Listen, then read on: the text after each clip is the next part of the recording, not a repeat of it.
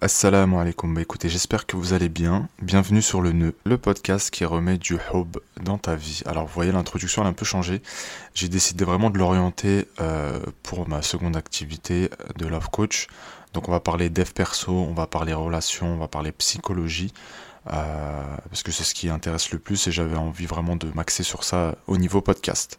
Bah écoutez, comme d'habitude, n'hésitez pas à prendre votre petit thé, euh, prendre votre petite bouteille d'eau et vous asseoir. Prendre de quoi noter aussi, c'est important, je le répète souvent en live pour ceux qui me suivent sur les réseaux.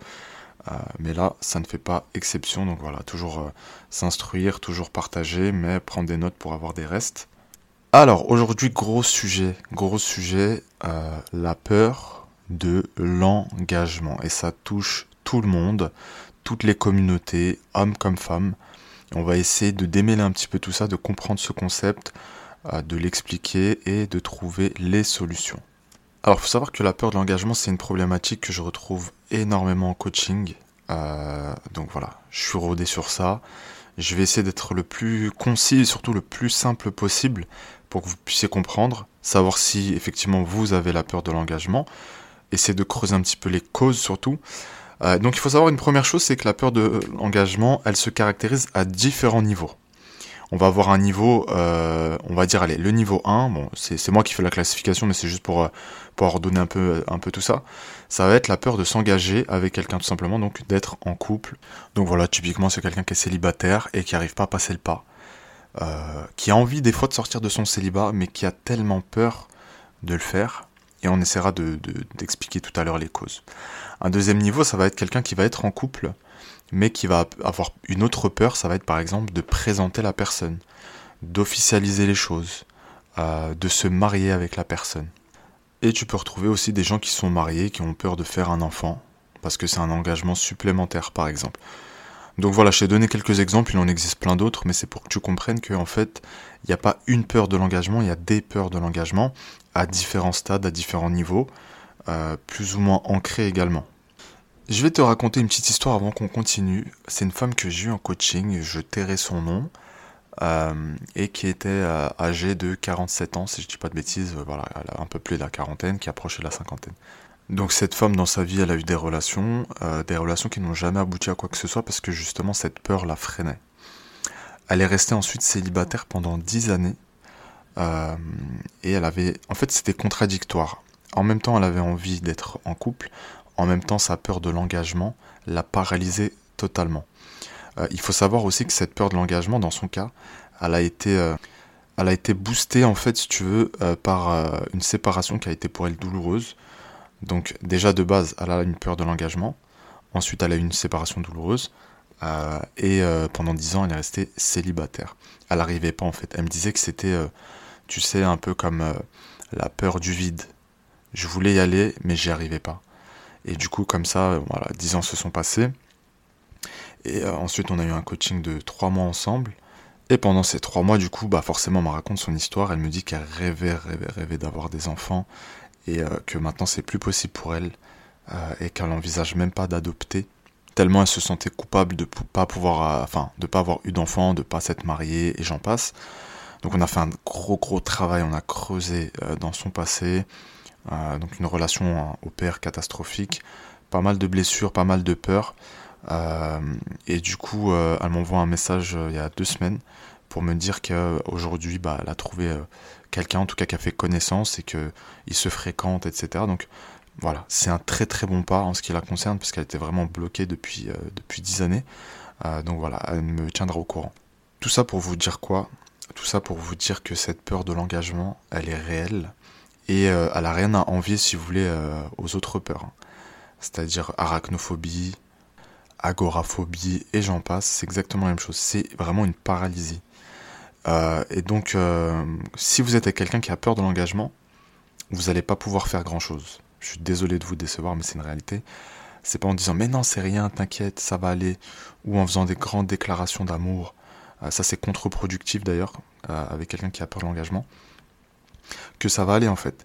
Donc ça va les enfoncer dans leur peur de l'engagement. et puis tu sais en général les gens les plus proches c'est pas les meilleurs pour donner des conseils.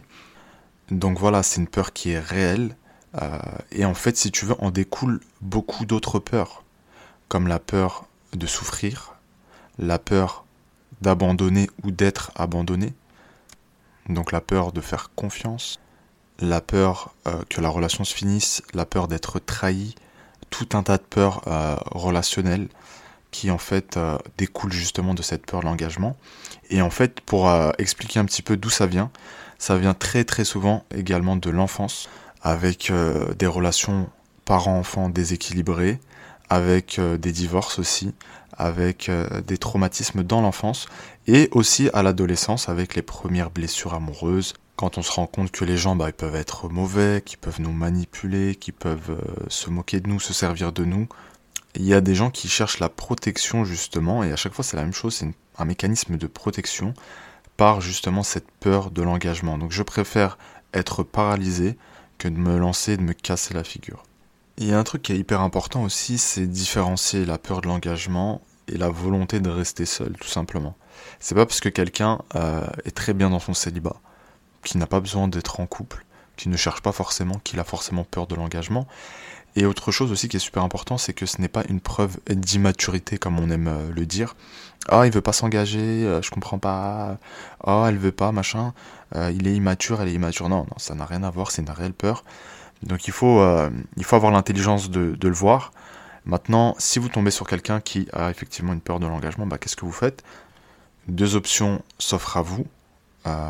soit vous l'acceptez tout simplement, soit vous ne l'acceptez pas et vous décidez d'arrêter la relation, de ne pas l'entamer. Euh, donc voilà. Et après, c'est à la personne elle-même de voir ce qu'elle peut faire pour euh, se soigner. En général, en ce qui concerne les causes, c'est jamais une seule cause. Ça va être un enchaînement d'événements. Euh, et plus tu vas être sensible à ces événements, plus tu vas te sentir peut-être rejeté, abandonné, trompé, plus effectivement tu as de chances de développer cette peur de l'engagement. Et encore une fois, il n'y a rien de ridicule à connaître cette peur. Dans certains cas, mais c'est vrai que c'est pas la majorité des cas, elle peut, euh, peut s'en aller avec euh, le temps.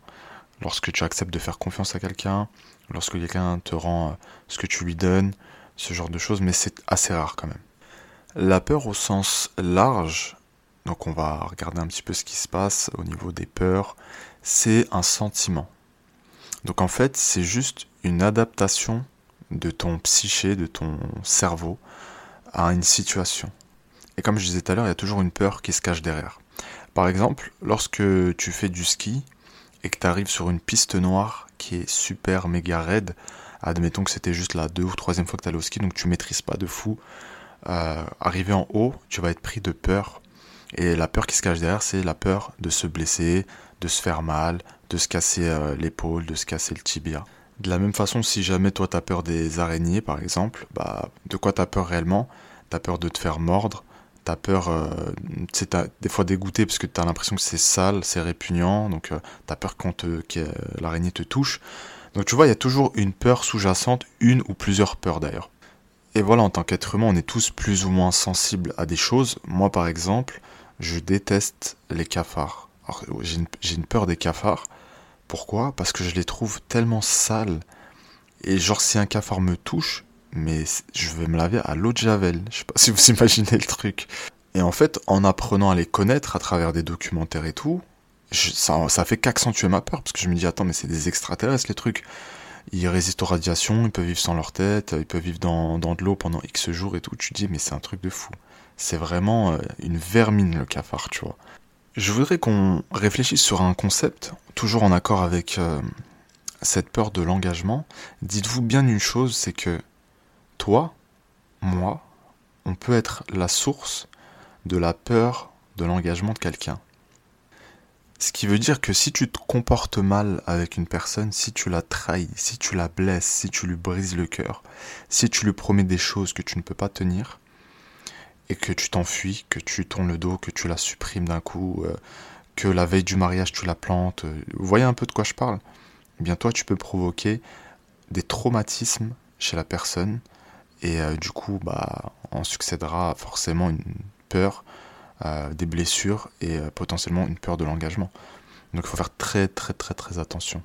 Et c'est pour ça que je dis tout le temps soyez transparent et développez vos qualités humaines ça évitera des catastrophes.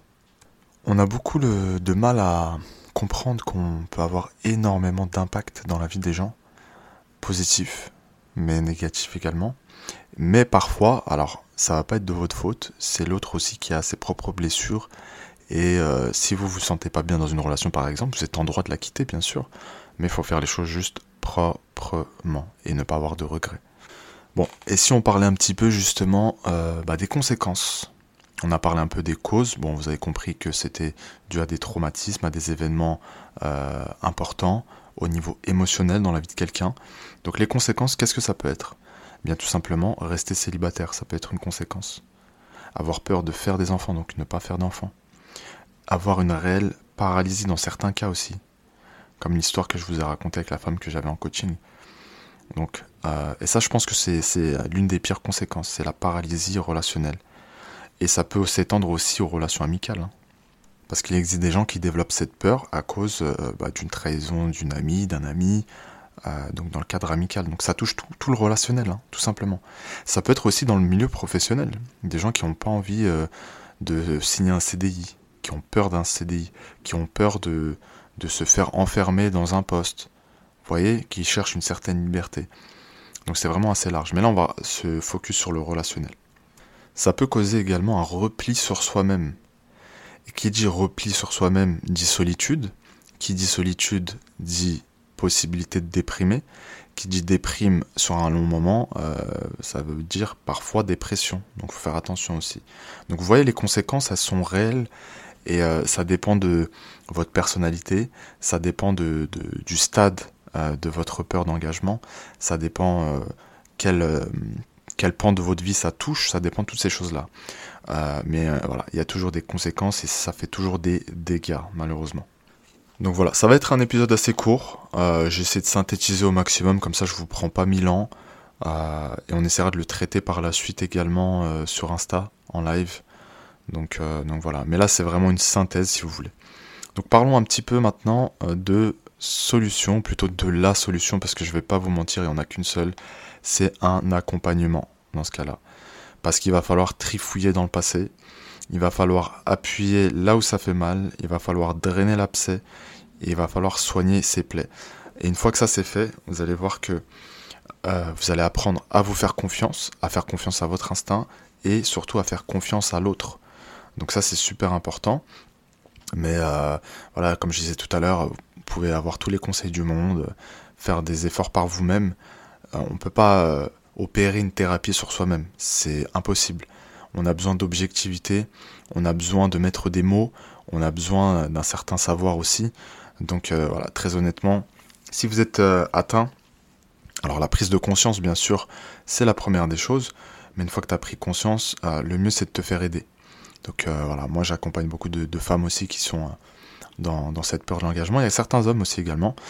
Euh, et c'est le seul euh, remède.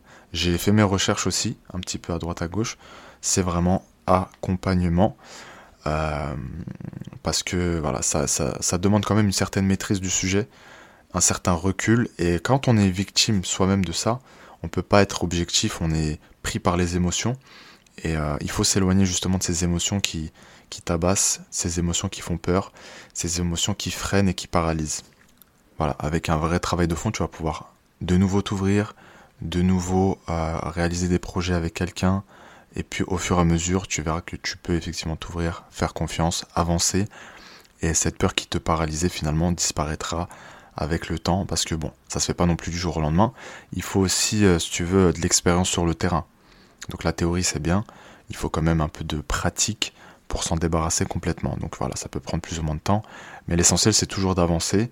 Euh, et si on va dire tu étais au niveau 5 et que tu arrives à la fin de, ta thérapie, de ton coaching au niveau 2, ah, on est déjà très bien. Voilà, je vais pas prendre plus de temps que ça sur ce sujet. Euh, donc si vous avez aimé, bah, n'hésitez pas à mettre 5 étoiles, laisser un petit commentaire, ça fait toujours plaisir. Pour ceux qui veulent euh, en savoir plus sur ce que je fais en coaching, bah, venez sur Instagram. Euh, je vous mets le lien en description, plutôt le nom de l'Insta. Euh, donc voilà, on est bientôt 5000, donc ça fait très plaisir. Je ferai aussi un concours, je pense, pour les 5000 abonnés où j'offrirai des programmes à hauteur de, allez, je sais pas, 1000 ou 1500 euros. Donc voilà, n'hésitez pas à vous abonner. Et puis n'oubliez pas que vous êtes extraordinaire, peut-être ne le savez-vous pas encore.